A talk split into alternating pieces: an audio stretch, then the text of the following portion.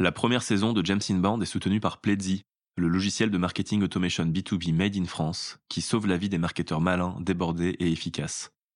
On l'utilise au quotidien avec nos clients et franchement, on s'en passerait plus. D'ailleurs, vous aurez plus de chances qu'on accepte de bosser avec vous si vous avez déjà Pledzi ou que vous êtes prêt à nous faire confiance sur ce choix d'outils marketing. Sans plus attendre, c'est parti pour votre épisode. Oh non, encore eux Sapristi Je ne vais pas pouvoir faire x30 de croissance en 3 mois pour des boîtes avec mes hacks secrets. Un jour, j'aurai leur peau Et ouais, Dr Now, on est les membres fondateurs d'un collectif de freelance qui s'appelle James Inbound. Et on sait que tes hacks pétés, ils marchent pas de toute façon. James Inbound, un podcast présenté par Anne-Claire Duval ou Cédric Costa. Ça dépend des jours. Nous, notre mission, c'est de créer du contenu au service de la croissance dans un CRM simple et clair qui fait collaborer équipe sales et marketing. Et dans James Inbound, le podcast, on part en mission très spéciale avec des pros du marketing qui dévoilent leurs meilleures techniques. Stratégie production de contenu, CRM, grosses relations entre équipes sales et market, entre autres. Aujourd'hui, c'est moi Cédric qui fait l'interview, car Anne-Claire est en déplacement. Tu connais la chanson, si je te disais où, je devrais ensuite te mettre en mode avion. Et pour m'accompagner dans cet épisode, c'est l'agent Charles Dolissi, CEO du logiciel de marketing automation Pledzi. On va parler d'inbound, mais aussi de son double maléfique, l'outbound. C'est parti pour James Inbound, je te souhaite une bonne écoute. Salut Charles, tu peux te présenter rapidement?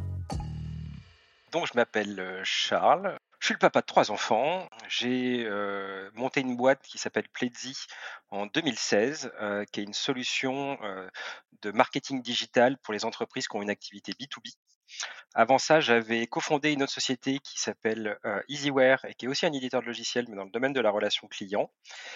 Et juste avant ça, j'avais commencé, juste après l'école, dans une boîte toujours logicielle qui s'appelle Enablon, qui était spécialisée dans toutes les problématiques liées au développement durable. Et donc j'ai toujours gravité dans, dans l'univers du logiciel et c'est un, un, univers que j'aime bien, dans lequel je me sens bien en tout cas. Avant d'aller plus loin, c'est quoi pour toi l'inbound marketing? Je dirais que l'inbound marketing, ça consiste à faire en sorte que tes futurs clients te trouvent plutôt que de les trouver toi-même.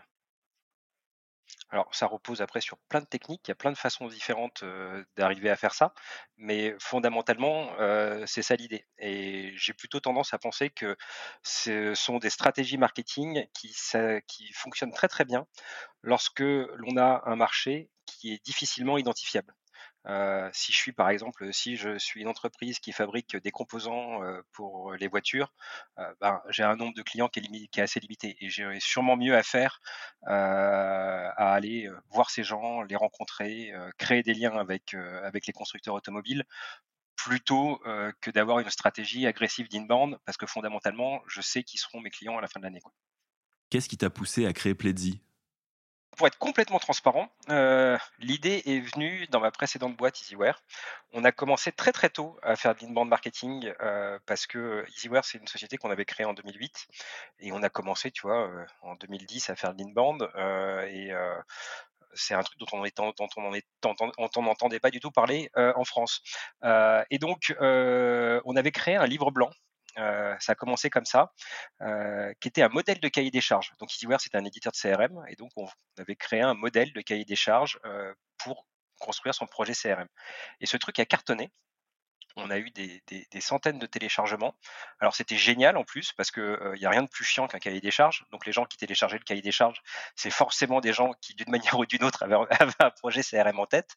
et donc ça a vachement, ça a vachement marché. Et donc de, ce fait, on a commencé à alimenter un blog qui s'appelle le blog de la relation client. Et, et on très très vite, on a généré, on était, je crois, j'ai encore les chiffres en tête, on générait à peu près 2000 leads par trimestre. et donc on était petite boîte.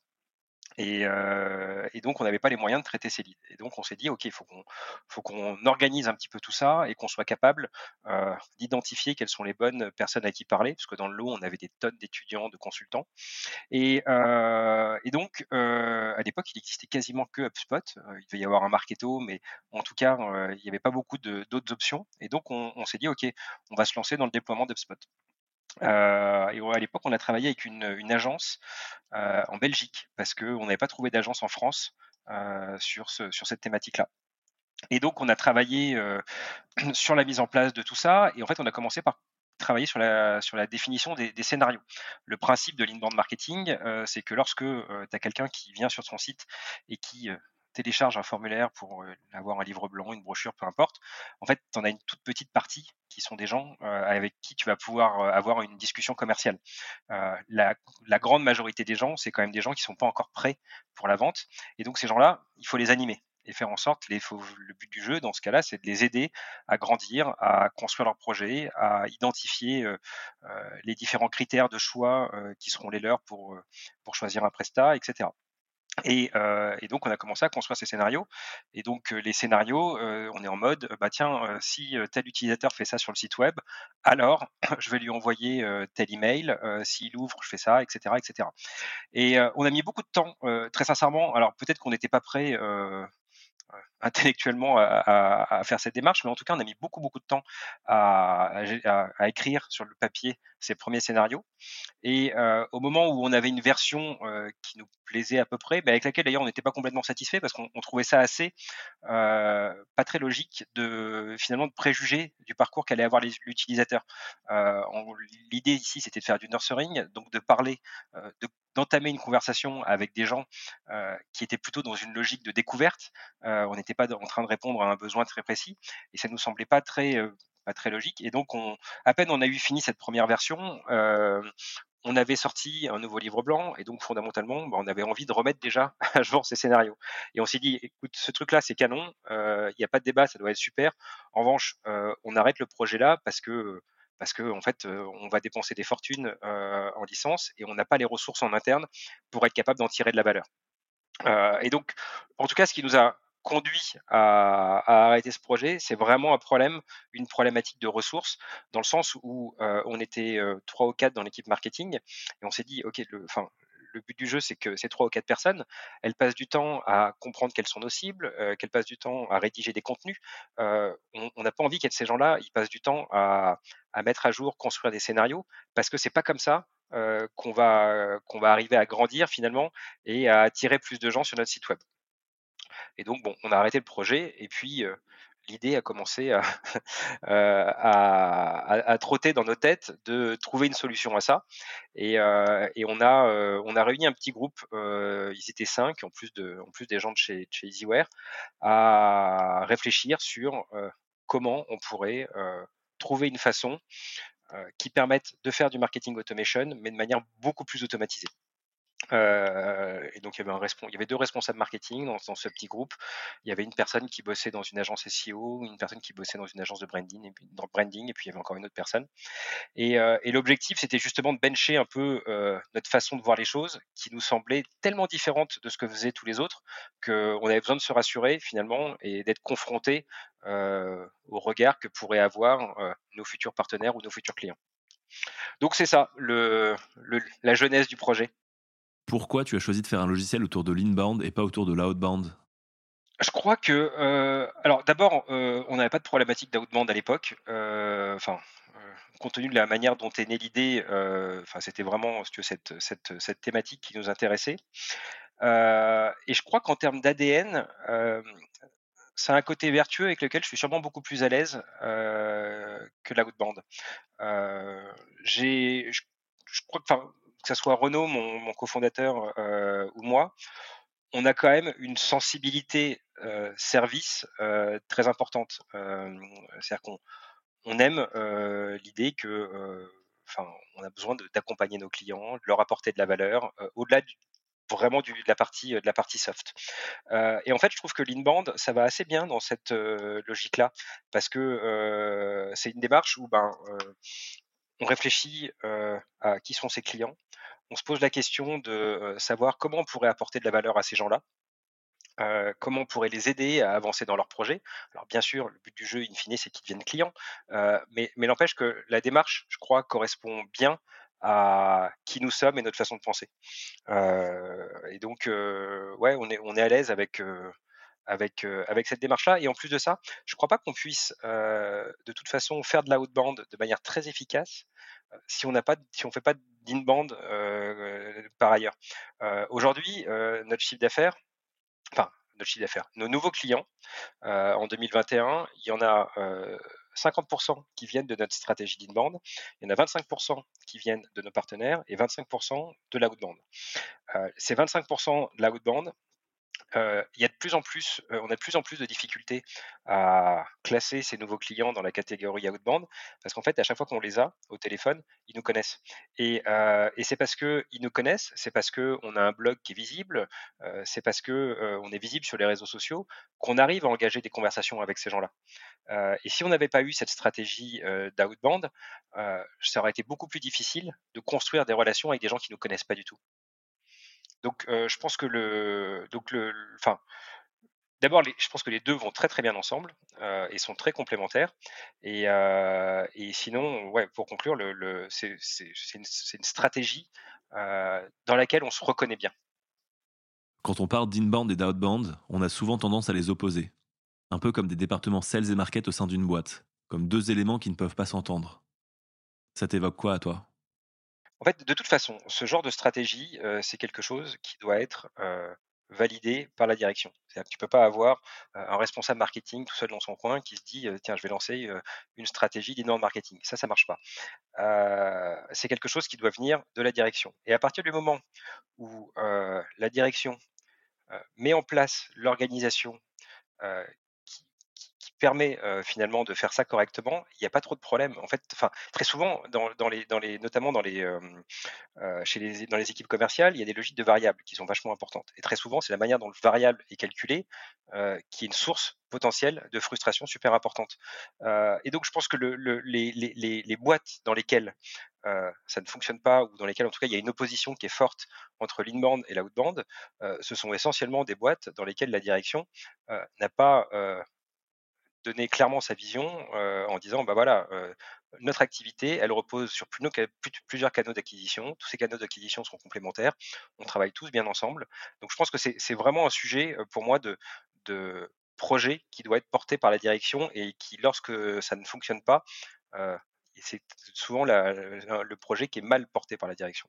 Je pense que les modèles de rémunération, c'est vrai, sont, très impactants là-dedans et donc, chez nous, les équipes marketing ont un variable qui est très important aussi. Alors, moins en termes de pourcentage de leur salaire, c'est moins important qu'un sales, mais c'est un pourcentage significatif de leur salaire. D'ailleurs, ces variables sont déplafonnées parce que, ben, fondamentalement, ils génèrent du business. donc, s'ils en génèrent plus, c'est normal de, de toucher plus. Et, donc au début, le, d'ailleurs on a fait un webinaire là-dessus où on, avait présenté toutes nos grilles mmh, d'évaluation du variable de, l'équipe marketing depuis le début de Pledzi. Donc ça a beaucoup beaucoup changé. On les change, chaque année parce que bah, parce qu'on évolue, parce que parce que nos enjeux sont différents. Et donc typiquement, tu vois maintenant, tu as une part, en gros, tu as 75% du variable de l'équipe marketing qui est lié au résultat de l'équipe marketing. Donc globalement, c'est c'est un nombre de clients issus, enfin un nombre de clients signés avec l'origine marketing. Mais tu as 25% qui est lié au nombre de nouveaux clients global sur l'année, parce que justement, les sales, ils ont besoin de l'équipe marketing très souvent. vois, on fait des très souvent en fin de quarter, on fait une opération particulière, et donc là, l'équipe l'équipe sales est très demandeuse d'aide de la part de l'équipe marketing. Et, c'est important que bah, l'équipe marketing soit incentivée aussi là-dessus, parce que si tu leur dis qu'ils ne touchent rien sur les trucs, sur, les, sur les deals issus, de, issus des sales, assez naturellement, ils vont avoir moins envie de le faire. C'est quoi ta technique pour aligner sales et marketing? Aujourd'hui, on a à peu près 450 clients. on a des, on fait, on fait des clubs utilisateurs, alors qui ont été un petit peu absents pendant deux ans, mais qui ont repris là. et typiquement, la thématique alignement sales marketing est une thématique qui, qui, déchaîne les foules. donc ça veut bien dire que c'est une problématique dans, beaucoup de boîtes. ceci dit, je crois que ça, c'est. Enfin, je pense qu'il y a deux, éléments clés pour que ça fonctionne bien. c'est des, éléments de culture de boîte. parce que, quoi qu'il en soit, c'est, toi, tu as des boîtes dans lesquelles la culture est, très très différente. je pense à, j'ai un copain qui a une boîte qui loue des, des grues, des, tu vois, des trucs de chantier. et donc, ils ont des commerciaux. Et les commerciaux, typiquement, ils refusent de travailler avec un CRM parce que en fait, ils ont un portefeuille de clients qui font vivre, et c'est ce portefeuille de clients qui définit leur valeur sur le marché. et donc, ils n'ont pas envie de le partager. donc, il y, a un premier élément qui est la culture de la boîte, et donc je pense que c'est aussi très lié au secteur d'activité, euh, à l'historique de l'entreprise, etc. Et ensuite, le deuxième point, c'est quelles sont les règles de fonctionnement interne, quelles sont les règles de rémunération euh, pour favoriser euh, le fait que tout le monde travaille ensemble. Mais à partir du moment où tu évolues dans une boîte qui a une culture, si tu veux, qui, qui soit marketing compatible, que tu as des règles de fonctionnement interne, je pense que c'est beaucoup de bon sens en fait, parce que c'est pas très compliqué de réfléchir deux secondes et de se dire que l'équipe marketing a un vrai impact sur ma performance individuelle en tant que sales. et et j'ai beaucoup de mal à comprendre. alors, je vois bien ce qui se passe dans d'autres entreprises, notamment dans, dans, les secteurs industriels, mais j'ai tellement pas évolué dans des entreprises de ce type-là que pour moi, c'est un truc que que j'ai du mal à toucher du doigt et que je comprends pas parce que parce que on a tous des intérêts qui sont très alignés. les équipes marketing, ben, plus elles génèrent de business, plus elles vont avoir un niveau de rémunération importante, plus elles vont permettre à la boîte de développer, plus les budgets marketing vont être importants, plus du coup les missions qui sont les leurs seront intéressantes. pareil pour les sales, en fait c'est un cercle vertueux qui fait que que c'est que c'est enfin ça me semble juste évident que ça devrait fonctionner comme ça. Après, il y a pas mal de choses à mettre en place pour être efficace, parce que il y a une il y a y a une différence entre ok on est tous dans le même bateau et on avance dans la même direction avec on avance tous dans la même direction mais en plus de ça on est efficace donc là je pense qu'il y a plein de routines à mettre en place pour faire en sorte que tout ça, tout ce, joli monde discute intelligemment les uns avec les autres, s'alimente les uns les autres pour faire en sorte que la stratégie de contenu bah, soit le plus adaptée possible à nos futurs clients, pour faire en sorte que les équipes commerciales disposent bien de toutes les informations dont elles vont avoir besoin pour être plus performants dans la, vente. C'est important que tous les sales connaissent bah, quels sont les cas clients qui ont été produits en interne, quels sont éventuellement les, les, benchmarks qui ont été faits, parce que tous ces, tous ces contenus produits par l'équipe marketing, c'est juste des outils fabuleux d'aide à la vente.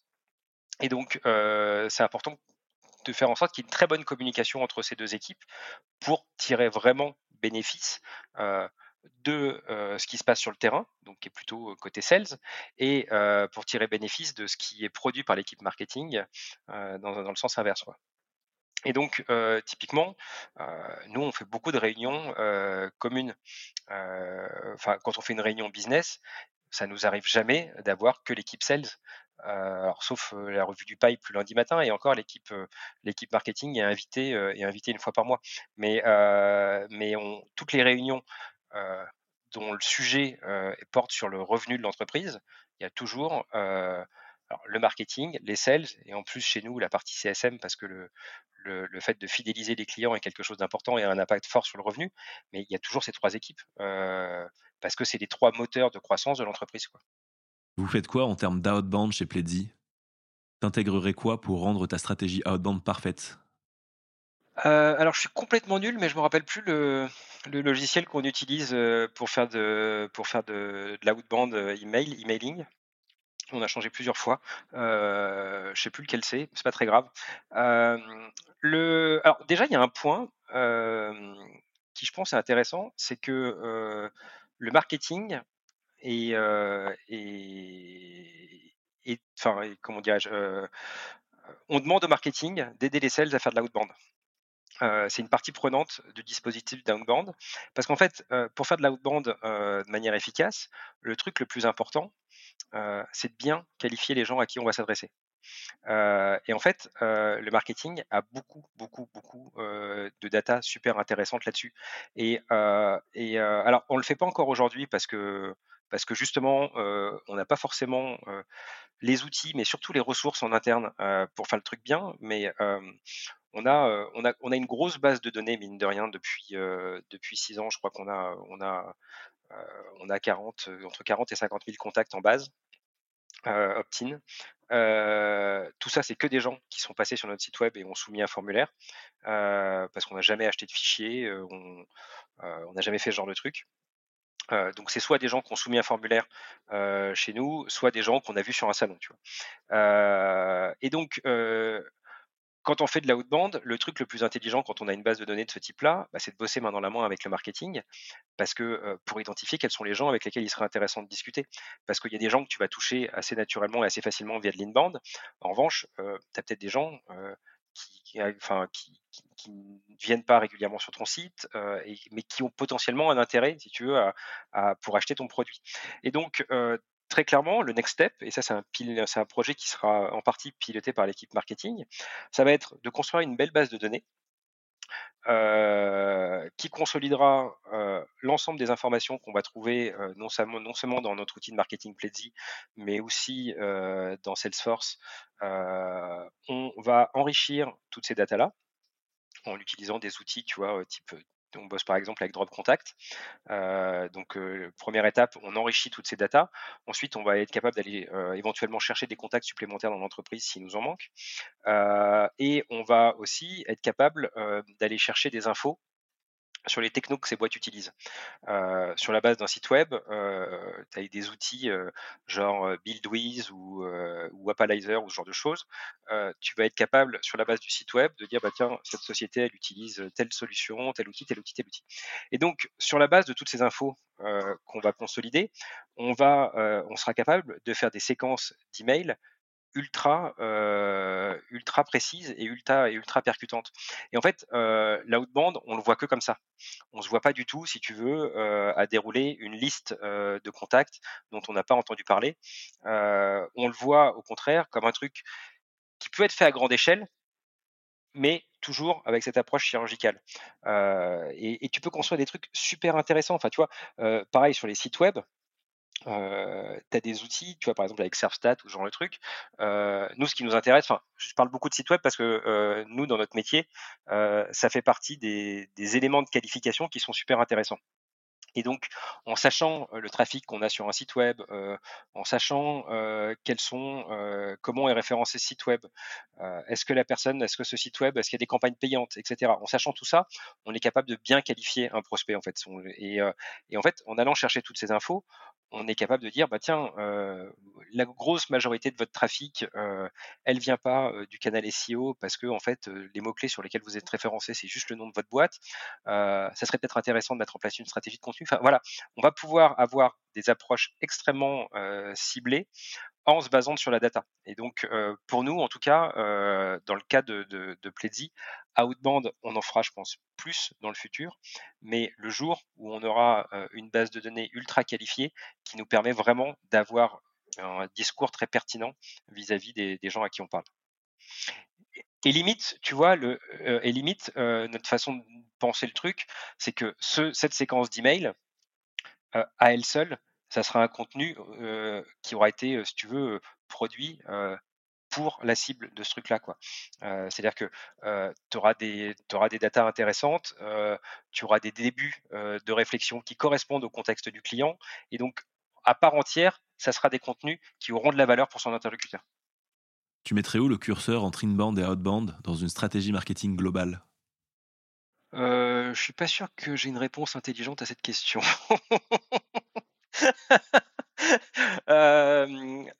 La manière dont j'y répondrai, euh, c'est j'ai plutôt envie, enfin, mon scénario idéal, c'est que le curseur il soit le plus possible vers l'inbound, parce que c'est via ce canal. D'abord, les leads qui viennent de ce canal, bah, c'est des, des, leads qui nous connaissent déjà. Donc, il y a déjà une partie du taf qui est faite. c'est un canal qui est juste fabuleux parce que nous permet d'avoir beaucoup d'informations sur nos prospects et donc d'avoir un bon niveau finalement de confiance sur le fait qu'il y a un intérêt à discuter avec cette personne-là. un des gros intérêts d'Inbound, hein, c'est quand même que c'est une stratégie qui permet aux équipes marketing de livrer des leads super qualifiés aux équipes commerciales. donc plus le curseur sera positionné vers l'inbound, plus mon coût d'acquisition sera bas et plus je serai content. Et plus les sales seront efficaces. Parce que en fait, ce qui coûte cher dans une boîte très souvent, c'est le fait de, pas. D'abord, le, globalement, la plus grosse charge d'une entreprise comme la nôtre sont les salaires, beaucoup plus que les budgets marketing qu'on peut employer. Et, en fait, économiquement, on a beaucoup plus intérêt à ce que toutes les équipes commerciales soient le plus productives possible. Et en fait, on fait tout ce qu'on peut pour faire en sorte de leur simplifier la vie et, faire en sorte que ben, le temps qu'ils passent à travailler, bah, il soit le plus qualitatif possible. Et le, un des cancers, je trouve, des équipes commerciales, c'est le fait de passer du temps au téléphone avec des gens qui ne viendront jamais clients.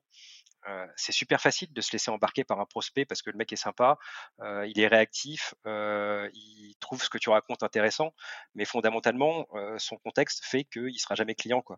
Mais en fait, ça te fait te sentir vivant de discuter avec quelqu'un qui trouve intéressant ce que tu racontes. et, enfin, et, en fait, donc, l'outbound, enfin l'inbound, je trouve que c'est une super façon de très bien maîtriser tout son funnel, d'avoir une visibilité très claire à chacune des étapes, savoir combien passe, quel pourcentage passe d'une étape à l'autre, généralement en moyenne combien les prospects passent de temps dans une étape. Ça permet d'avoir une prédictabilité sur son business futur qui est juste fabuleuse. Donc plus ça sera vers de l'inbound, plus je serai content. Tu aurais un conseil inbound pour les marketeurs qui nous écoutent? J'ai pas de conseil en genre quelle est la tactique qu'il faut mettre en place pour cartonner Parce que ça, je pense que ça n'existe pas. sinon, toutes les boîtes au monde qui ont un peu de budget cartonneraient, et c'est pas le cas.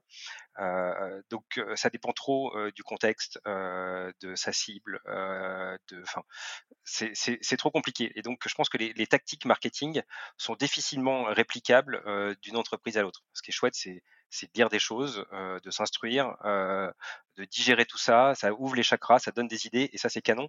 En revanche, réappliquer quelque chose, ça j'y crois pas beaucoup.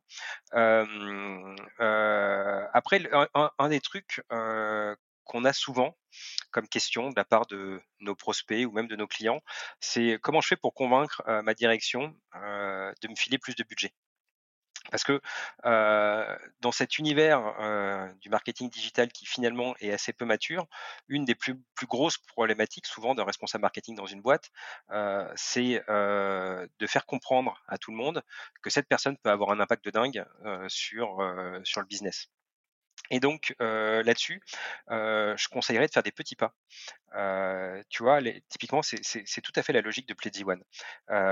Pledzi c'est donc un produit freemium qui, va, te permettre en gros d'avoir de la visibilité sur ce qui se passe sur ton site web. En gros, qui vient sur ton site web, par quel canal, et quels sont les mots-clés qui te permettent d'être trouvé sur les moteurs de recherche. Donc ça, ça te permet déjà de te dire, de te donner une bonne visibilité de là où tu en es, et puis après, tu as des outils pour construire des formulaires et gérer toute la partie conversion sur ton site web.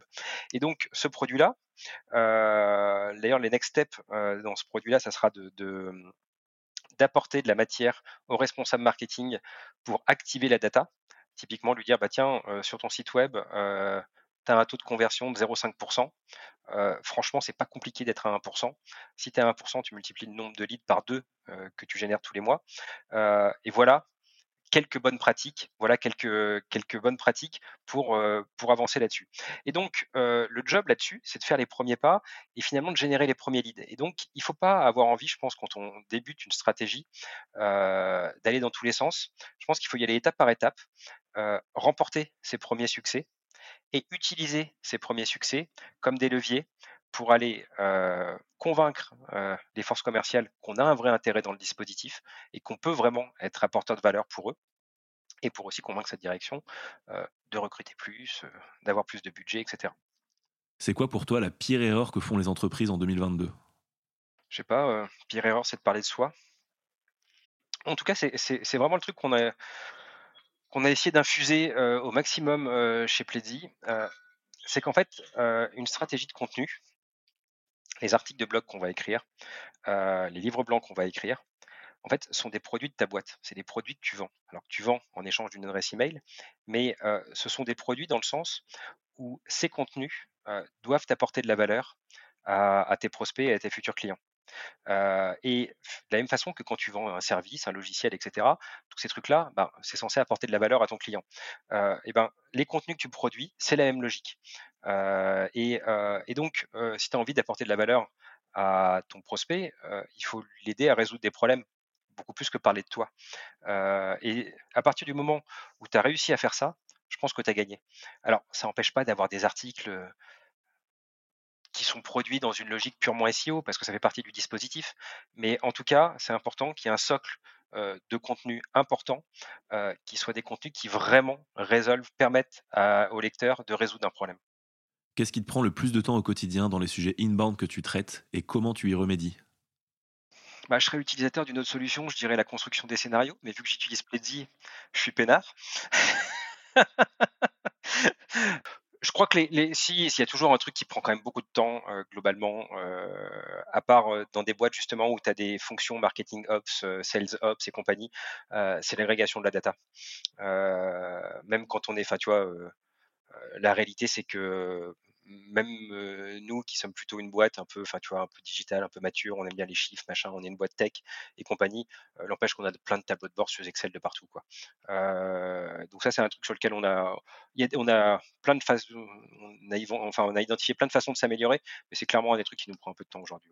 Quand tu veux avoir une vraie visibilité sur l'ensemble de ton activité dans, un certain endroit, c'est quand même pas très simple. Et une question spéciale pour toi, Charles, pour finir, car tu m'as dit que tu étais papa de trois enfants et c'est pas tombé dans l'oreille d'un sourd. Niveau éducation, t'es plutôt inbound ou outbound? Ouais, je dirais que c'est comme dans la, c'est comme dans le business, c'est un mélange des deux, mais euh, euh, je dirais que, ouais, je dirais que c'est euh, outbound qui déclenche l'inbound. non, l'inbound qui déclenche l'outbound. Je pense que je suis plutôt d'un naturel à écouter et ensuite proposer, partager des choses en fonction de ce que j'ai écouté. Mais en tout cas, l'intention initiale, c'est plutôt l'écoute. Merci à toi, Charles, pour ton expertise et ton partage d'expérience. À ce stade, je pense que tout le monde se rend maintenant bien compte que l'outbound ne suffit pas. Quant à nous, dans James Inbound, on se retrouve la semaine prochaine pour un épisode qui te sera présenté par Anne-Claire. Et si tu as des besoins en inbound marketing d'ici là, n'hésite pas à nous envoyer un petit message à Anne-Claire Duval ou à moi, Cédric Costa, sur LinkedIn ou via notre site jamesinbound.com. À très vite. Vous ne vous débarrasserez pas de moi comme ça. Je suis le Dr Now et je ne peux pas laisser ce podcast exister. Je compte sur vous pour ne pas vous abonner et pour leur laisser une review sur Apple Podcast et Spotify.